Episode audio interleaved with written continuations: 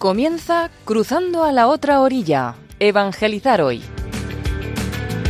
Un programa que dirige en Radio María Carlos Luna. Muy buenas, queridos oyentes de Radio María. Soy Carlos Luna y comenzamos un nuevo programa de Cruzando la Orilla, Evangelizar hoy.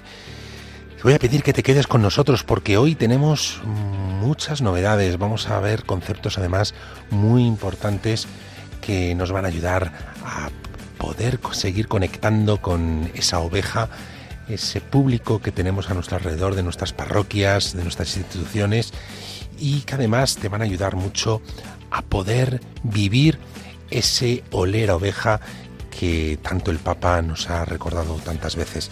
Así que quédate con nosotros porque comenzamos ya mismo.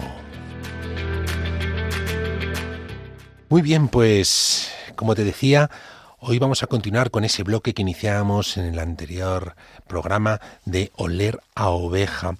¿Y qué es lo que estamos viendo en estos días? Bueno, pues eh, lo que estamos viendo es básicamente un conjunto de variables que tenemos que tener en cuenta a la hora de diseñar cualquier acción de evangelización y que nos van a permitir conocer muchísimo mejor a nuestra a nuestras ovejas, ¿no? Eh, la invitación siempre de fondo es a intentar no quedarnos con el estudio eh, sociodemográfico, sociológico, que cada año a lo mejor eh, tienes encima de la mesa sobre cómo son los jóvenes o cómo son el público actual o cómo es la sociedad eh, en la que te mueves. bueno, que hace una cierta fotografía respecto a unas variables sociológicas. La invitación es a ir más allá, a, intentar, como dice el Papa, a oler a oveja, ¿no? ¿Y qué significa oler abeja? Pues eso lo, estuvimos viendo en el anterior programa, ¿no? Oler abeja significa conocer más allá, conocer algo más allá de esa eh, descripción pura y dura de edad, hábitos, eh, creencias, increencias, eh, bueno, lugares donde consume, lugares donde vive, lugares donde se relaciona, ir más allá. Y nosotros hablábamos de unos conceptos que, en marketing religioso trabajamos y que os invito a que siempre los intentéis, mm, bueno, pues dar pasitos para poder conocerlos más. ¿Cuáles eran? ¿Los recuerdas? ¿Los recuerdas? Bueno, pues eh, seguro que sí, seguro que sí, pero aún así vamos a hacer un, breve resumen de lo anterior, ¿no? de lo que vimos la anterior eh, semana, el anterior programa. Hablábamos, en la anterior ocasión, hablábamos de, o distinguíamos entre necesidad y motivación y motivación. Y yo os, os, planteaba esa idea de, bueno, intentar que en la Iglesia siempre trabajemos desde la desde las motivaciones, desde las motivaciones, ¿no?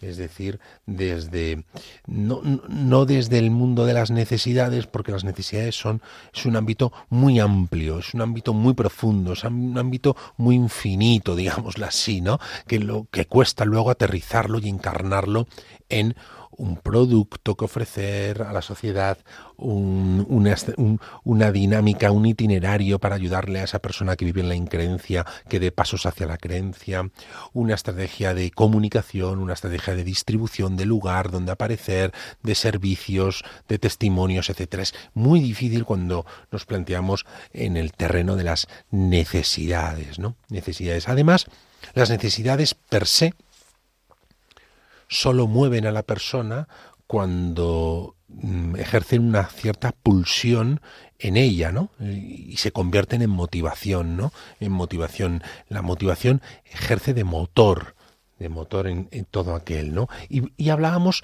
la anterior eh, semana, el anterior eh, programa, hablábamos sobre las distintas motivaciones que podrían haber a la hora de aceptar una propuesta incorporar un valor en tu vida o comprar un producto como tal, ¿no? Bueno, y hablábamos las distintas motivaciones, es decir, que mismo, una misma propuesta, un mismo producto, un mismo mensaje, una misma bueno, comunicación que está invitando a un público a que se acerque a, bueno, a vivir una experiencia, si lo haces desde tu parroquia o desde tu institución, bueno, pues se puede consumir desde distintas motivaciones. Y este es el, el, el terreno en el que nos tenemos que cada vez acostumbrar a movernos en nuestras parroquias, ¿no? No sé si recuerdas, ¿no? Pero hablábamos en el anterior programa sobre, bueno, pues ponía yo un ejemplo, ¿no? De, de un producto de gran consumo cotidiano como puede ser eh, un tetrabric de leche. ¿Eh? No sé si lo recuerdas, un tetrabric de leche en el que, bueno, pues, pues, pues puede haber distintas motivaciones por las que un padre o una madre eh, pueden comprar esa leche para sus hijos, para su familia, ¿no?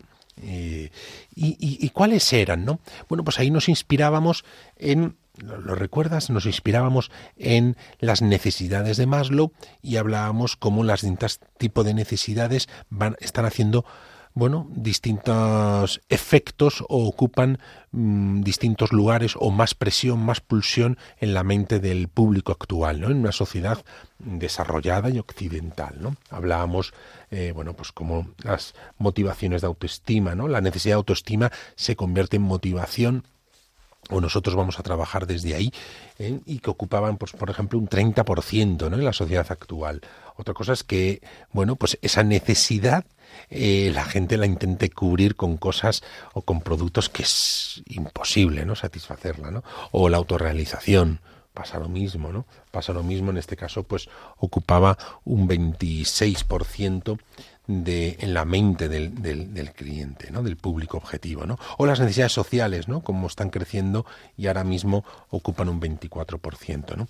Bien, bueno, pues estuvimos hablando sobre todo ello, ¿no? Es decir, y sobre todo, quédate con esto, ¿no? Quédate con, con, con esto que comentábamos eh, en aquel programa, ¿no? Que una necesidad se convierte en motivación cuando esta alcanza una intensidad tal que genera una pulsión que le hace actuar en favor de ello, ¿no? A moverse sea, como te decía, mm, visitar un, eh, inscribirse en una página web de la parroquia para apuntarse a una actividad, eh, asistir a una actividad per se, eh, comprar un, producto para leer y, profundizar en la fe, o descargarse tal contenido para rezar en esa semana, o algo, la gente actúa según esas motivaciones que le mueven, ¿no? Que le mueven en su interior, valga la redundancia, ¿no? Y bueno, pues estuvimos hablando sobre ello y vimos, bueno, pues efectivamente, ¿no? Cómo, cómo existen distintas, distintas necesidades y distintas, sobre todo, motivaciones sobre las que tenemos que trabajar, ¿no? Sobre las que tenemos que trabajar. Claro, em, ¿qué nos pasa muchas veces en la, en, en la iglesia? Claro, yo veo muchas veces anuncios, carteles, ¿no? Que formaría parte de la P de comunicación. No sé si recuerdas ese modelo que tenemos, ¿no? De las de las variables del marketing religioso, la P de comunicación, y, y me encuentro que muchos carteles hablan de producto. Hablamos de anunciamos simplemente la cosa, el ente la experiencia, el producto al que invitamos. ¿Cuál es el error de esto? El error es que no le hablamos, no debemos de hablarle a él, debemos de hablarle a sus motivaciones. Cuando, cuando anunciamos una adoración eucarística, por ejemplo, en alguna parroquia, en un, en un, corcho de, la parroquia o en, un, o a la salida de misa o tal. Simplemente nos limitamos a informar.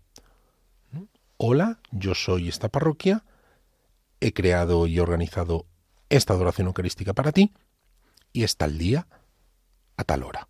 Informo, soy esto, hago esto y será este día. Punto. Ese tipo de comunicación no le está hablando a él, no le está hablando, mejor dicho, a sus motivaciones. Nos limitamos simplemente a comunicar, a informar de lo que hacemos.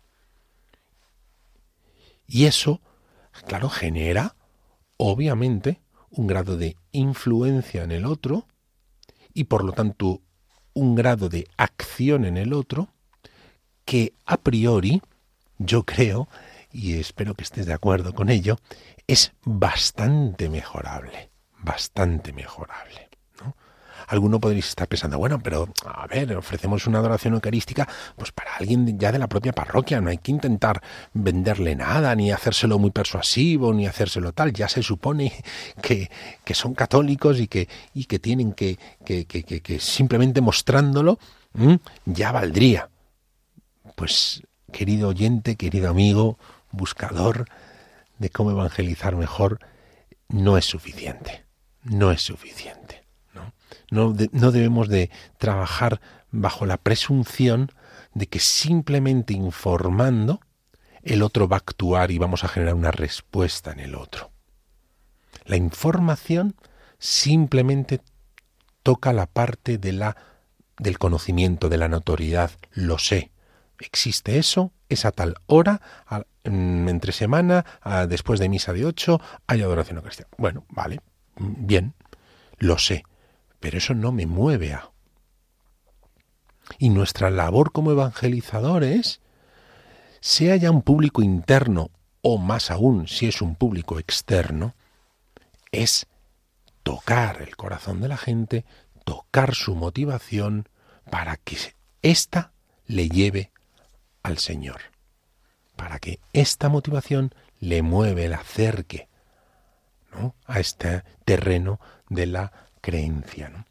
Y, y, esto por, esto por eso esto es muy importante, porque, porque si llegamos a conectar, a diseñar todo, oliendo a oveja y oliendo sus motivaciones, nos será más fácil diseñar luego un anuncio, una gráfica, un cartel, un contenido en redes sociales. Nos será también muy fácil diseñar la API de producto, porque realmente no nos limitaremos a replicar productos que ya sabemos que además no funcionan tanto ya, sino no solamente lo replicaremos, sino introduciremos nuevos elementos para que toquen con esas motivaciones.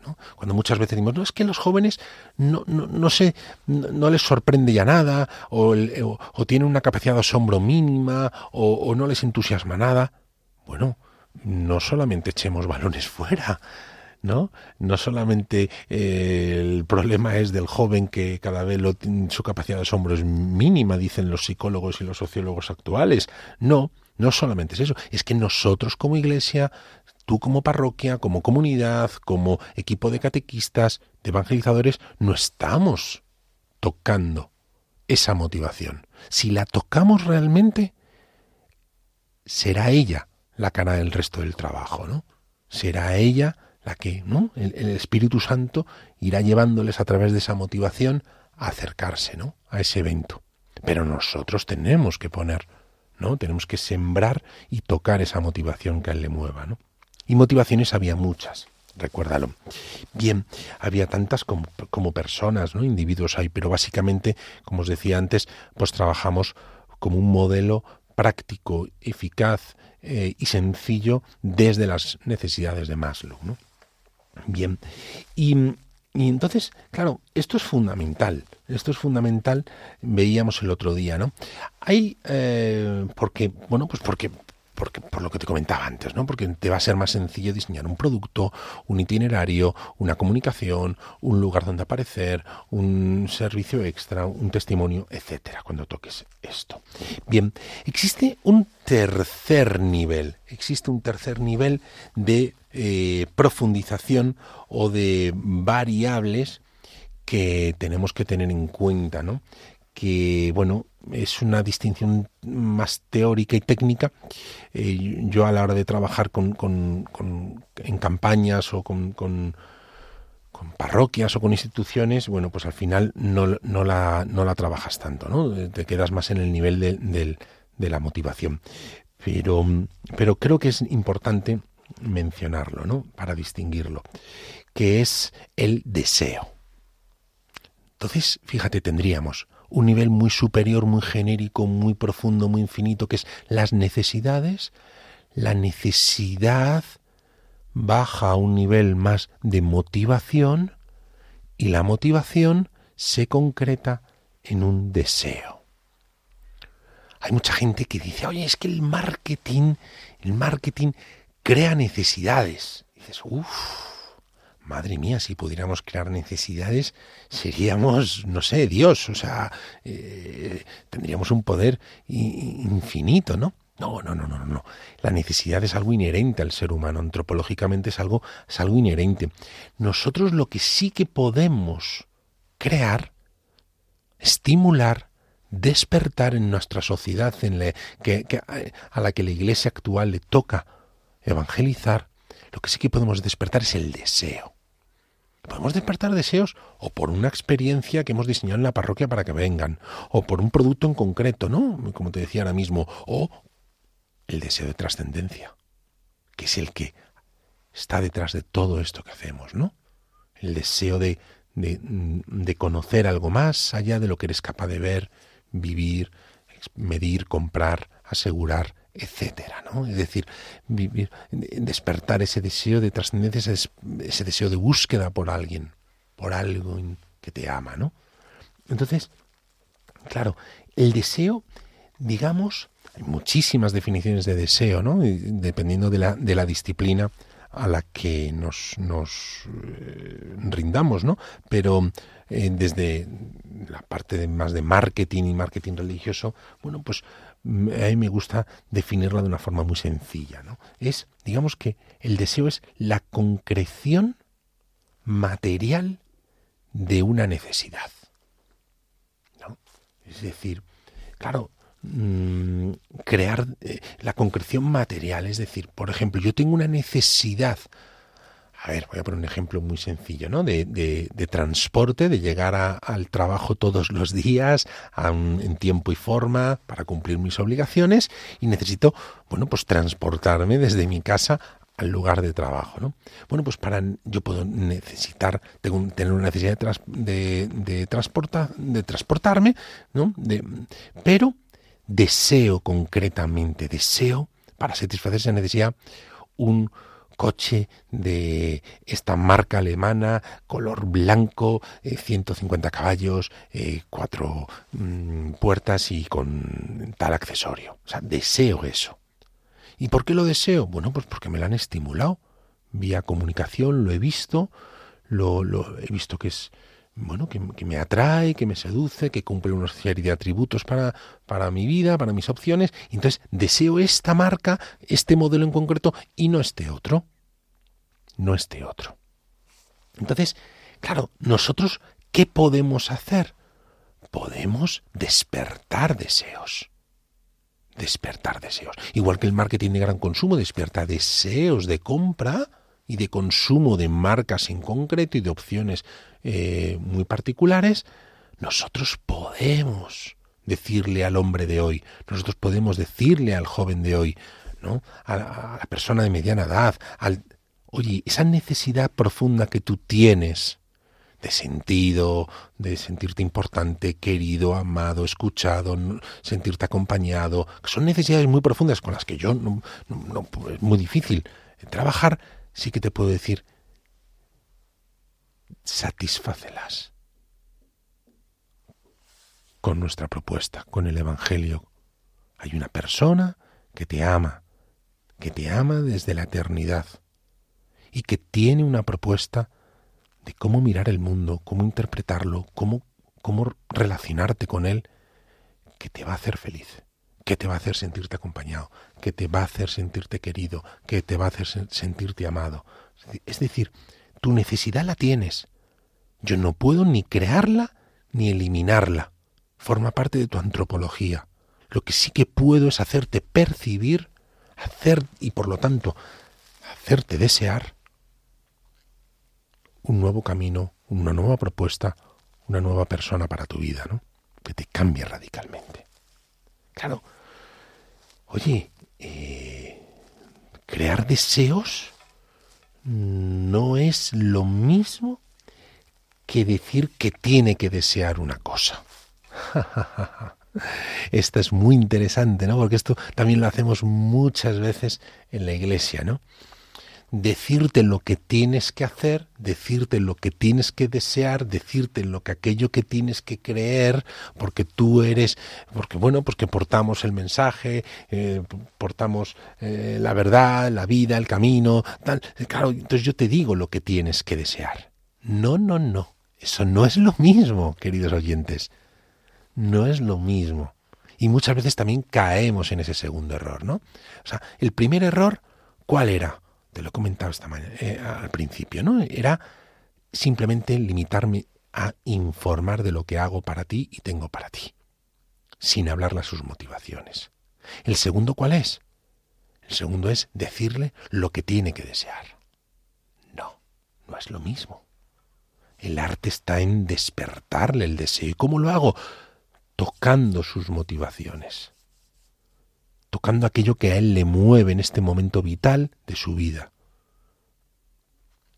En este momento, porque eso, ese mensaje, esa propuesta, ese producto en ese lugar concreto, en ese momento concreto, empieza a ser algo relevante para su vida. Importante para su vida.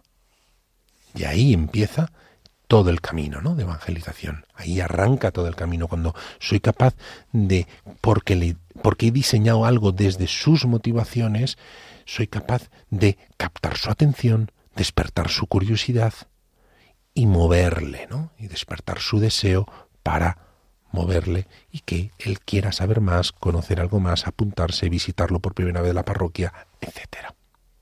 Muy bien, muy bien, muy bien. Pues no sé qué os parece, no sé qué os parece, cómo lo estáis eh, viendo, interpretando.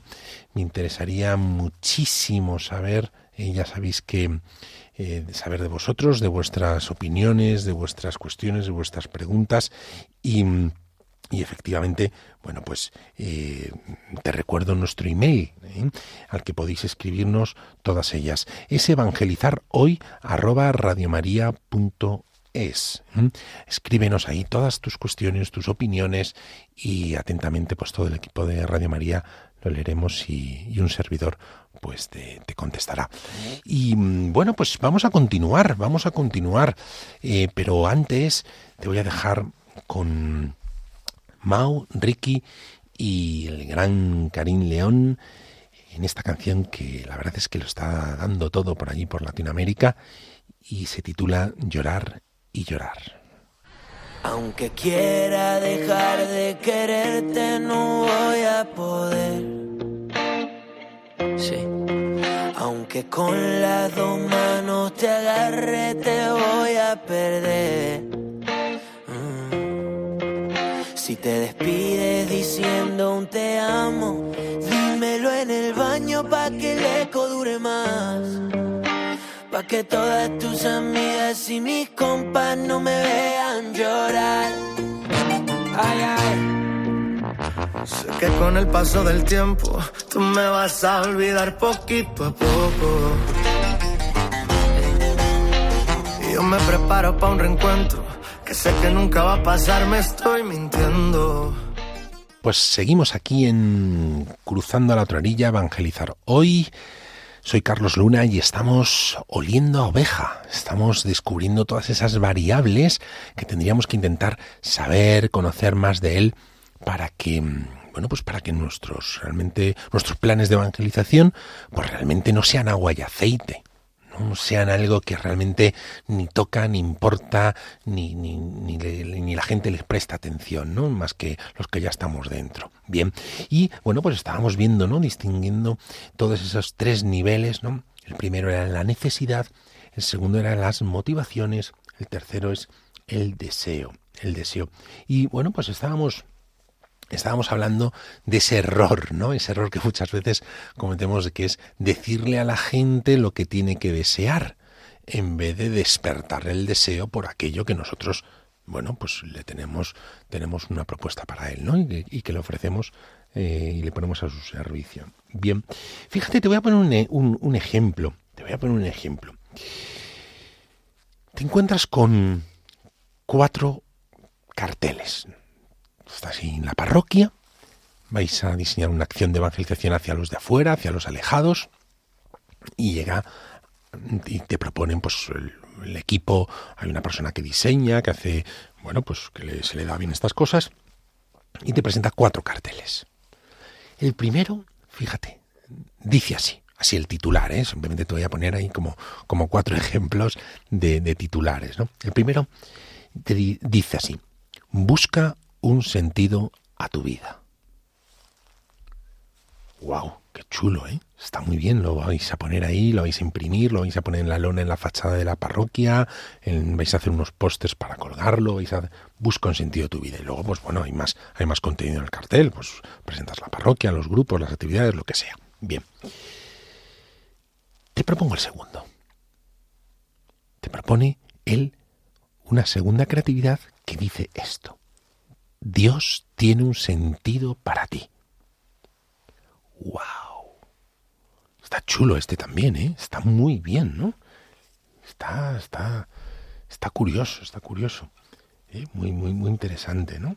Ya no le dice como el anterior que busque un sentido a su vida, sino que, oye, que Dios tiene un sentido para ti. ¡Wow! Así que si lo buscas, lo vas a encontrar. ¡Qué bueno! Hay una tercera opción que te propone este compañero tuyo del grupo de evangelización, que es encuentra tu para qué. ¡Wow!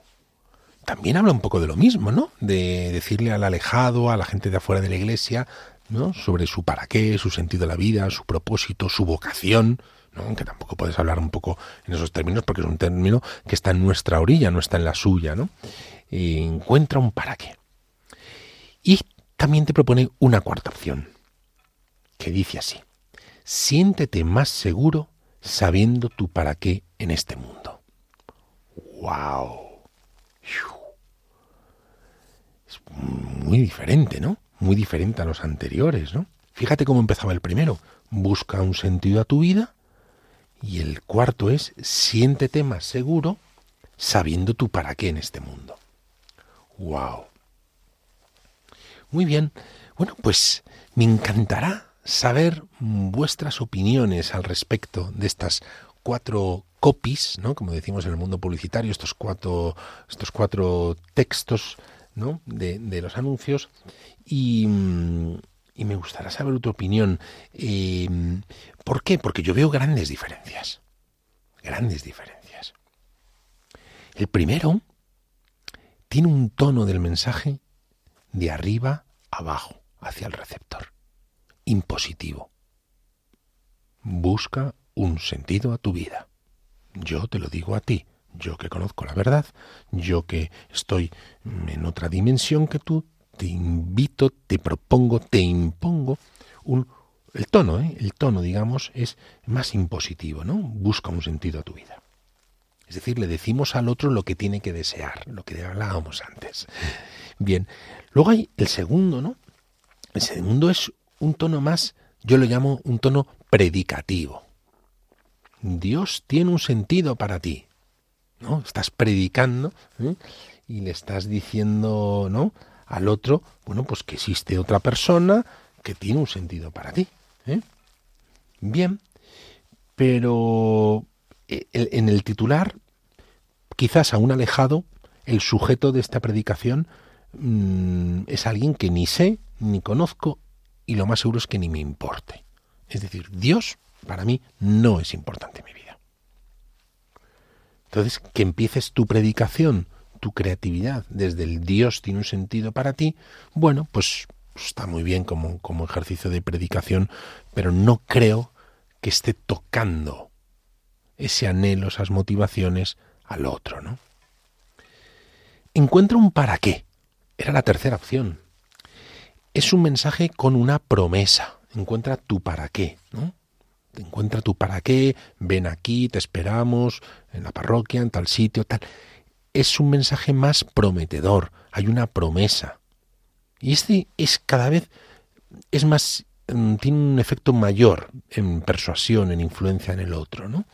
Tiene un efecto mayor. ¿A qué me refiero, por cierto, con influencia y con persuasión? Hay que liberarlo de una connotación negativa, la persuasión o la influencia en absoluto, ¿no? sino que eh, eh, tiene una mayor capacidad este mensaje de captar la atención, despertar el interés, suscitar el deseo y provocarle una acción a esa persona, ¿no? Que se apunte, se registre, se informe, etcétera, ¿no? A eso me refiero con ese eh, carácter mm, de influencia y de persuasión, ¿no?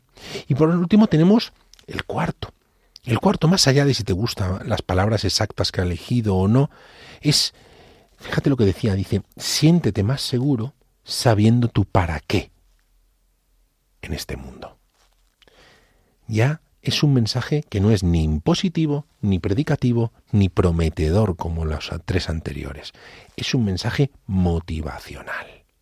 Le habla a una motivación que ese público puede tener, que es el sentirse seguro, tranquilo, en paz, porque tengo he descubierto cuál es mi sentido en la vida. Entonces, habla de, le toca una motivación. Lo podrás hacer mejor, peor, con una gráfica, con un visual, con un texto mejor elegido. Bueno, sí, pero la clave es la intención. La intención. Yo me quedaría con este cuarto. Yo me, sin lugar a duda. Sin lugar a duda, porque le habla a él su motivación de, de seguridad.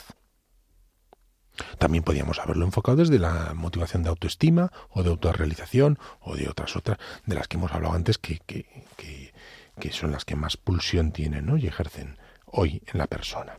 Bien. Entonces, la clave es, la clave es esa, es generar deseo o ser conscientes que sólo generaremos deseo si tocamos sus motivaciones e insights más profundos, ¿no? Si tocamos esas motivaciones, lo que a él le mueve, pues así generaremos deseo. Muy bien, muy bien, muy bien, muy bien. Bueno, pues em, como te decía, me encantará saber, me encantará saber qué opinas sobre todo esto. Te recuerdo nuestro email evangelizar hoy Estaré allí, escucharé y leeré todas tus opiniones, pero espero de todo corazón que estas apreciaciones te ayuden a intentar oler más a oveja y, por lo tanto poder conectar mejor con el público que tienes a tu alrededor. Bueno, y mm, hay que ver otra parte de la moneda, hay que ver otra cara de la moneda, porque igual que tenemos necesidades, motivaciones, deseos, también tenemos algo que es crucial cuando hablamos a un alejado de la iglesia, de la fe, un ateo o un rebotado Mm, alguien que estuvo y se fue, etc. Es lo que llamamos los frenos. Los frenos. Antes de diseñar cualquier campaña de evangelización, cualquier campaña de marketing, estrategia de marketing religioso, tienes también que atender, sobre todo, no solo lo que a él le movería a actuar en tu favor, sino aquello que le está impidiendo acercarse y abrir la pregunta trascendente o acercarse más a tu, a tu institución, propuestas, productos, etc. Y aquí está el terreno de los, bueno, de las preguntas cruciales, las que le impiden acercarse. Por ejemplo, ¿qué crees que le frena acercarse a tus propuestas? ¿Qué prejuicios tienes sobre la marca Iglesia Católica, la institución Iglesia Católica, o el mensaje de Jesús, o la persona de Jesús? ¿Qué imagen no eh, tiene de, de nosotros? ¿Y cómo podríamos utilizar eso para romper esos prejuicios, romper esos frenos, ¿no? y que esa persona deje paso a, a esos mensajes que le vamos a lanzar, ¿no? En un cartel, en una gráfica, en un anuncio, etcétera, ¿no? Tenemos que tocarlos. También tenemos que ser conscientes de que esos frenos existen y ponerlos encima de la mesa. No hay mejor estrategia en comunicación que adelantarse al freno y ser tú el que lo saque. El que lo saque en una comunicación.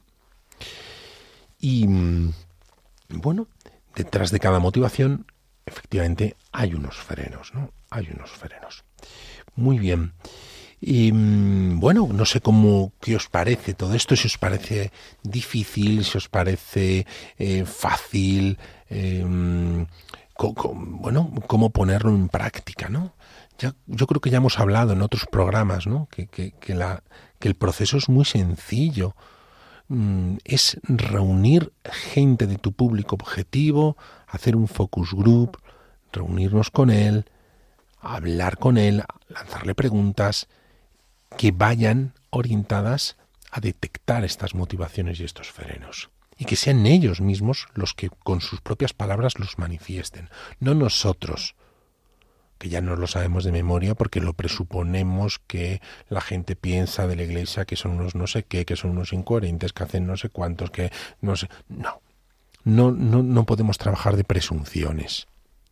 La oveja es tan valiosa que merece ser olida, que merece ser mm, escuchada, que merece ser atendida con, con, con, con, tal delicadeza, con tal riesgo, ¿no? De poner las otras 99. ¿no? ¿Qué significa esto? Poner en riesgo significa que voy a dedicarle tiempo, recursos, horas, personas, lugares a generar ese espacio de escucha. Oye, pero es que no tengo tiempo porque tengo que atender a las otras 99, tengo reunión de catequesis, tengo que hacer otra mm, acción de pastoral, tengo que hacer atender a los de confirmación, a los de la catequesis de comunión. Fíjate lo que te digo. Es tan importante esto, te va a dar tantas pistas para poder volver a conectar con la gente que está fuera y que jamás entrará en la iglesia si no haces esto, que, que es crucial, que merece la pena realmente ocupar nuestras agendas en oler de primera mano y averiguar cuáles son sus motivaciones y sus frenos, sus prejuicios, sus mecanismos de defensa, porque sólo así podremos volver a conectar con ellos. Muy bien, muy bien, muy bien. Bueno, pues vamos a seguir avanzando, vamos a seguir avanzando en este bloque, en este programa, de este bloque de oler a oveja y antes de, continuar, bueno, pues te voy a dejar con otra pausa musical. En esta ocasión te voy a dejar con Maná y con Juan Luis Guerra y su gran bendita tu luz. Bendito el reloj que nos puso puntual ahí. Bendita sea tu presencia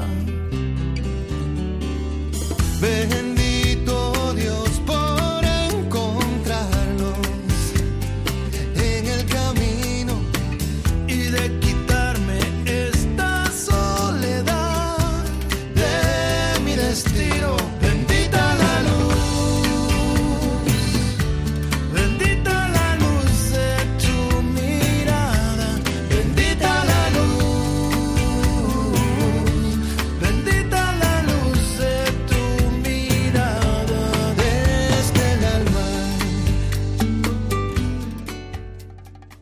Muy bien, queridos oyentes de Radio María, seguimos con este nuevo programa de Cruzando la otra Evangelizar Hoy.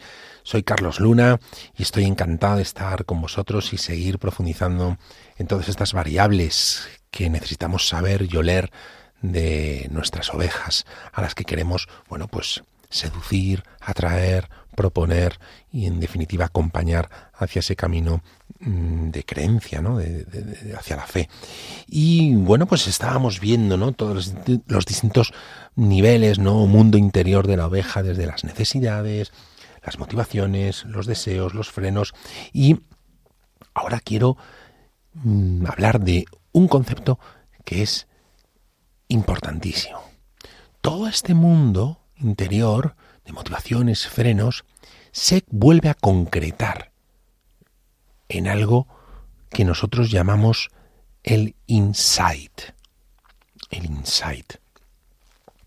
Es decir, mm, vamos desde lo más general, las necesidades, se concretan en motivaciones, una motivación se va concretando en un deseo concreto, necesito asistir a esto, quiero ir a esto, quiero apuntarme a esto, quiero descargarme este, estas oraciones, necesito un acompañante, deseo este, alguien que me ayude, que me acompañe, que me escuche, que me guíe, ¿no? Lo vas concretando en algo, ¿vale? Y todo ese mundo interior se concreta aún así en un insight. Bien, ¿Qué es esto del insight? Bueno, existen muchísimas definiciones de insight según la disciplina en la que estés trabajando ¿no? y la quieras abordar. En, psicología, en publicidad, en, sociología, hay muchísimos, muchísimas definiciones. Ahora, ¿para qué es esto? Bueno, pues un insight lo que nos permite es generar un enganche, una conexión con tu público cuando éste vea un anuncio de algo. Tú has, creado un producto, un concierto de música para jóvenes en tal sitio o un evento en el que vamos a hacer una mm, celebración de reconciliación para, para rebotados de gente que se fue de la iglesia y, y queremos volverla a recuperar. O voy a hacer lo que sea. Independientemente del producto que tú hayas soñado y diseñado con tu equipo, tendrás que usar la P de comunicación para hacerlo conocer, ¿no? Para darlo a conocer. Y este concepto de insight te va a permitir enganchar, conectar con él a través de, lo que pongas en ese anuncio. ¿Mm? Un insight básicamente es una, bueno, pues eh, yo lo defino, ¿no? En mi, en mi libro es como, como, como una revelación, ¿no? De, de una verdad humana que ni el propio que ni la propia persona lo percibe de forma consciente, ¿no? Pero sabe, pero le está guiando, le está dirigiendo sus comportamientos en ciertos ámbitos, ¿no? En cómo consume, en cómo se relaciona, en cómo habla, en cómo interpreta la realidad. Bueno, pues hay ciertos insights ahí que, ojo, pueden ejercer freno, de freno, o pueden ejercer de motivación. A mí me gusta definir también el insight como un pensamiento interno que se da en una situación concreta de la vida de la persona. En una situación concreta, igual, o cotidiana, ¿no? Hay detrás un pensamiento interno que hace que te comportes de una manera u otra, ¿no? Y claro, como es algo cotidiano, pues si nosotros eso lo utilizamos, ¿no? Como zarza ardiente, ¿no? Es decir, algo cotidiano en la vida de un pastor que le llama la atención, pero y le conecta, ¿no? Y le abre los ojos y le dice, "Eh, esto es para mí." Eso es un insight. Muchísimos anuncios de gran consumo lo utilizan para captar nuestra atención en nuestros en nuestros mm, bueno, en sus anuncios, ¿no? En el día a día. Y nosotros también lo podemos usar. Lo podemos usar, sobre todo porque cuando lo usamos le estamos diciendo a la oveja, al receptor de ese anuncio, me importas, eres importante, esto es para ti. Porque el otro cuando lo vea dirá, ah, eso me pasa, esa situación concreta, ese pensamiento interno, eso a mí me pasa también. Entonces se va a sentir que ese mensaje es para él. Y lo más importante, va a sentir que el emisor del mensaje está en su orilla. Es decir, que esa iglesia alejada, distante, parroquia que nunca entra, que es un, bueno, pues un monumento que ahí pasa por, en su barrio, él pasa por delante, pero nunca entra, eso, esa institución está en su orilla, porque está tocando un insight que él tiene. Y cuando lo ve, dice, voilà, voilà, esto es para mí. Bien, bueno, te voy a poner un par de ejemplos un par de ejemplos que siempre pongo en mis, en mis cursos, en mis sesiones, y, mm, creo que son muy, muy, muy, bueno, pues son muy, muy sencillos y muy, muy claros, ¿no? Este es un ejemplo de eh, Nescafé. Todos conocéis la marca de, de café soluble. Bueno, pues em, Nescafé cuando lanza eh, este producto, fue a mediados de bueno, no, ahora mismo me bailan las fechas, pero fue 1900, a mediados de 1900 creo. ¿eh? Eh, bueno, ya me, ya me, lo confirmaréis luego en el mail, pero seguro que algún oyente me dice, no, mira, fue en tal fecha. Ah, fenomenal, fenomenal. Os lo, agradezco, os lo agradeceré. Bueno, pues Nescafé lo que ocurrió es que bueno, pues hace su estudio de mercado y, la, y le pregunta a la gente, oye, ¿usted consumiría un café soluble? Y a priori, objetivamente, racionalmente, la gente le decía que sí, oye, pues que tenía unos beneficios. Eh, eh, va a ser fácil de. es más rápido, más fácil, no manchas tanto. Bueno, tiene unos, unos beneficios y la gente le decía que sí. Bueno, pues hizo un lanzamiento enorme en toda Europa y se da cuenta que aquí no bebe café soluble nadie. No vende, vamos, ni la mitad de lo que tenía esperado y le decían los estudios. Entonces, claro, empieza a hacer más presión publicitaria. Empieza a anunciarlo más, empieza a usar celebrities, empieza a usar gente famosa y nada, que no, que no, que no, que no, que no, que no vende ni la mitad de lo que ellos esperaban y deseaban y le decían los estudios. Entonces empiezan a bueno, pues a profundizar en el consumidor. Empiezan a querer conocerlo más e intentan, oye, aquí debe de pasar algo. Cuando la gente nos dice que objetivamente y racionalmente consumiría esto y luego no lo consume, bueno, pues aquí tiene que ocurrir algo. Entonces empiezan a hacer focus groups, estudios cualitativos, investigación cualitativa del, del consumidor y se dan cuenta que existía un insight que ejercía de freno en esa época en quien compraba el producto, que era el ama de casa. Y existía este insight. El insight consistía en una creencia que decía así más o menos. ¿Cómo yo, que soy una buena ama de casa, una buena madre de familia, cómo yo voy a recibir a mi marido en esa época que volvía de trabajar con un café soluble. Le tendré que recibir con lo mejor que pueda, con un buen café hecho, etcétera, ¿no? Fijaos, ¿no? Los pensamientos de la época, ¿no? Y, y, y, pero son, pero son los que tenía el público en esa época. Y por lo tanto, es un insight y por lo tanto forma parte de ese mundo interior y hay que descalzarse ante ello. Porque es lo que le mueve. Le mueve, pues, un sentirse buena ama de casa, sentirse una buena madre de familia que le da lo mejor, que cuida de la mejor forma a su marido y que le va a dar siempre lo mejor. Y esto le resultaba que era darle pues un café de segunda. Bueno, pues ahí detectan ese insight que está haciendo de freno y entonces rápidamente cambian la comunicación. Y empiezan a comunicar sobre, bueno, pues eh, anuncios en los que, bueno, pues básicamente el argumento, el copy, es otra motivación, ¿no? Es decir, gracias a que tienes un, dedicas menos tiempo a hacer café, ya, bueno, pues lo enfocas, puedes pasar más tiempo con tus hijos y con tu, y con tu marido, ¿no? Estando con él, eh, gracias a la rapidez de hacer un café soluble. Bueno, ese es su argumento. No hay que entrar en, debate si es bueno, malo, etcétera. Simplemente lo que quiero que veáis es cómo arranco desde su orilla, desde el mundo interior que ella tiene, que es una creencia que le hace no sentirse buena ama de casa, buena madre de familia, buena esposa porque recibe al marido, bueno, pues con un café que no es natural y recién hecho, y desde ese mundo interior cambio mi comunicación y la adapto a lo que a él le mueve que es estar más tiempo con tu marido cuando venga de casa de trabajar. Entonces, fijaos, ¿no?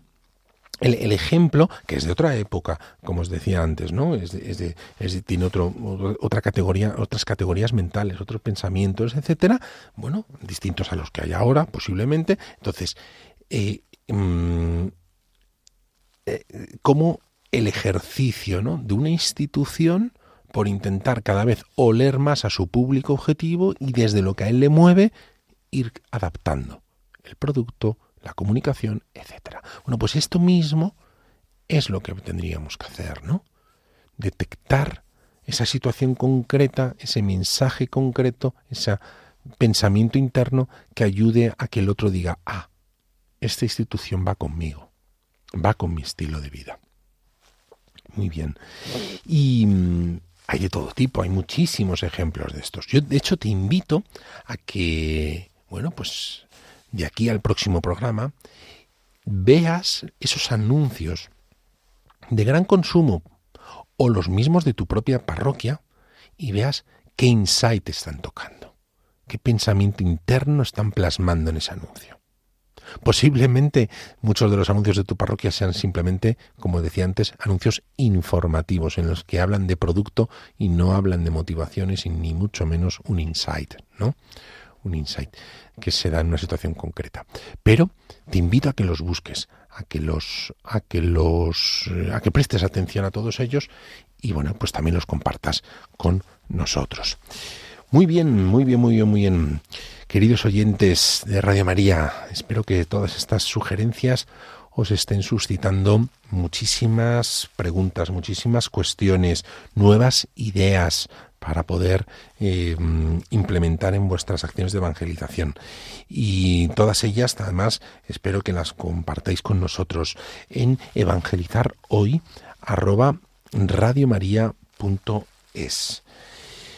y mm, bueno, pues eh, vamos a vamos a, vamos a pasar a, otro bloque hoy del programa porque tenemos mm, bastantes preguntas. Nos habéis escrito desde distintas partes del mundo y la verdad es que se agradece se agradece porque, porque sentir que estáis allí, sentir que os, os, sugieren y os abren nuevas luces, nuevas puertas todos estos contenidos, pues nos anima muchísimo a continuar. Y mm, bueno, y mm, os voy a compartir, bueno, pues vamos a ir con, una, con la primera de ellas, ¿no? De las primeras sugerencias. Mm, bueno, pues vamos con ello. Ramón desde Madrid nos dice, estoy intentando implantar una nueva área de evangelización en mi parroquia, pero me está costando mucho convencer y dar claves al consejo parroquial para generar estos cambios. ¿Podrías sugerirnos alguna idea que nos ayude a ir implementando esta área de evangelización? Muchas gracias. Pues muchas gracias, eh, Ramón por tu, por tu, por tu pregunta. La verdad es que eh, nos anima mucho a que, a que estéis ya, bueno, pues siendo esas, esos agentes dinamizadores de vuestras parroquias, ¿no? Intentemos entre todos, poquito a poco, em, ayudar ¿no? a que nuestras parroquias cada vez sean parroquias no solo de puertas abiertas, sino parroquias en salida, ¿no? Esa iglesia en salida que el Papa siempre nos ha, nos ha invitado, ¿no? Y que el mundo de hoy nos demanda y nos pide. Y la verdad es que eh, hay mucha gente que me pregunta sobre esto y que me encuentro con cuando voy a sitios a, hablar o a trabajar con ellos, eh, me encuentro muchísima gente como tú, ¿no? Que está intentando dinamizarlo, ¿no? Y la verdad es que la respuesta no es sencilla, no es sencilla, Ramón. Eh, es un proceso, es un proceso poco a poco el propio sistema, ¿no? En las parroquias hay unas inercias, unas dinámicas que muchas veces pues no ayudan a incorporar nuevas dinámicas, ¿no? Y lamentablemente muchas de ellas pues nos empeñamos en sostener actividades, acciones, eh, costumbres eh, cada vez con menos gente, con menos recursos y entonces eh, se genera una dinámica de desgaste, ¿no? Porque porque sostenemos cosas que ya no funcionan, pero además por menos gente, con más cansancio, con más monotonía y, en vez de incorporar pues a lo mejor cosas nuevas, ¿no? Y al final nos convertimos en esa iglesia autorreferencial, ¿no? Que también muchas veces el Papa ha denunciado, ¿no? Mismamente en la, en la. Y, y la respuesta no es sencilla, Ramón. Mi, mi, mi, mi, experiencia es que hay que ir poquito a poco, que hay que empezar a introducir mm, dinámicas de formación, ¿no? Alguna charla que empiece a abrir los ojos, eh, que ayude a, gente pues a darse cuenta que, que, el sentido y el propósito nuestro de nuestra iglesia y de, y de la parroquia como, como, como iglesia local es la evangelización, es salir afuera, ¿no? Entonces, mm, bueno, pues yo creo que hay que trabajar la influencia desde ahí, ¿no? Desde dentro, desde los consejos parroquiales, desde los mm, propios agentes pastorales también, ayudarles a que lo vean cada vez más, ¿no? Y los agentes pastorales tienen gente muy cercana a la que evangelizar, no solamente sus chicos o sus niños, sino los padres que traen ¿no? y que, muchas veces les dejan como, como una mera actividad extraescolar, ¿no? Pues que los propios agentes pastorales empiecen a ver la necesidad no solamente de hacer pastoral ad intra, sino esa evangelización hacia afuera, ¿no? Entonces ir trabajando mucho desde ahí, desde los agentes pastorales, ir trabajando desde el consejo pastoral, desde el consejo parroquial, ir introduciendo algunas sesiones de formación, traer a alguien de fuera, algún experto que les ayude a ver esa visión de, evangelización tan necesaria en la iglesia, ¿no? Y bueno, pues ir probando, ir probando, ir incorporando algunas pequeñas acciones y comunicándolas, en, sobre todo en las misas, que se está haciendo algo nuevo, que se está intentando tomar nuevas dinámicas de evangelización, ¿no? y cada vez hacerlo más visible el reto de la evangelización y que no sea algo aislado de un, de un Ramón y dos más, sino algo más constante. ¿no? Muy bien, muy bien, muy bien. Pues muchas gracias. Y vamos con otra, con otra pregunta. Otra pregunta. Y mm, esta vez, esta vez, bueno, nos dice, nos dice. Eh, gracias. Este que se escribe es fue un ateo y ha pasado a ser coordinador de catequesis de confirmación por la gracia de Dios. Madre mía, qué bien, qué alegría.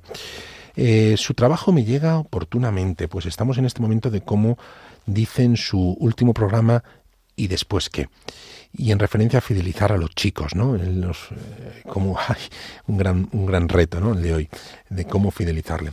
Su, su punto de vista coincide con lo que propongo a mi equipo de catequistas, pues antes era empresario y uso ejemplos de técnicas de ventas, etcétera. Bueno, muy bien, aunque hay que recordar que el marketing religioso no es trasladar directamente todo lo que viene del mundo del marketing de gran consumo, en absoluto, en absoluto, ¿no? El marketing religioso tiene unas dinámicas propias, tiene unas variables propias y tiene unas acciones propias.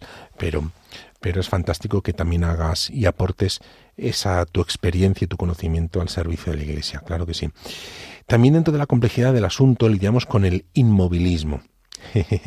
Entiéndase buscar nuevas formas y palabras sin traicionar a la Iglesia. Y falta de conformación de los catequistas por decisión propia, pues. Tanto las diócesis como los medios nos dan esa oportunidad Así que estamos trabajando. Estando en la presencia de Dios y con mucha mano izquierda, pues todos somos necesarios. Así que me pongo en marcha a oír y aprender de su trabajo desde el programa 1 que ya conocía y, me alegra que siga con ello. Mil gracias. Muy bien, pues muchísimas gracias a este oyente, ¿no? Por, por este mensaje y estos ánimos que nos da de seguir de seguir compartiendo con todos vosotros estos conceptos y esta nueva disciplina del marketing religioso al servicio de la evangelización. Y bueno, pues es verdad, ¿no? La verdad es que hay un reto luego en, en todo lo que es transformación organizacional, ¿no? De una parroquia, de una comunidad, que es, bueno, pues lidiar con ese inmovilismo, ¿no? Pero bueno, yo creo que poco a poco, sin detenernos, con fe, con mucha oración, eh, sabiendo ¿no? que el vino nuevo tiene que lidiar también con el vino viejo y que los odres se están cambiando ¿no? y que se están transformando, pero que bueno, pues todavía hay dinámicas antiguas con dinámicas nuevas.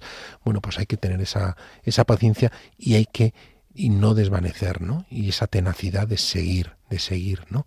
De seguir apostando por esto y seguir muriendo en esto desgastándonos en esto porque esto merece mucho la pena, ¿no? Y es la iglesia que nos toca vivir y encarnar, ¿no? Y a la que tenemos que contribuir y servir.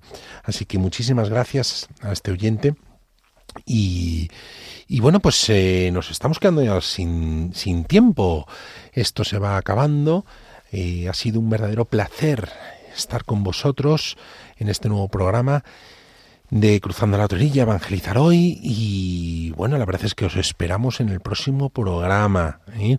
y si tenéis cualquier duda, si tenéis cualquier cuestión, pues seguir compartiendo con nosotros en, en nuestro email ¿no? de evangelizar hoy es y como siempre si te ha gustado si crees que esto es importante crucial que puede aportar a tu comunidad a tu párroco a tu, a tu pequeña institución compártelo, ¿eh? compártelo. Tienes todos estos programas grabados en nuestro podcast en radiomaria.es, ¿eh? desde el primero hasta el de hoy. Y continuaremos, bueno, pues el próximo mes. Así que muchísimas gracias y recuerda, si nosotros no cuidamos a nuestras ovejas, otros lo harán por nosotros. Han escuchado en Radio María Cruzando a la otra orilla Evangelizar hoy. Un programa dirigido por Carlos Luna.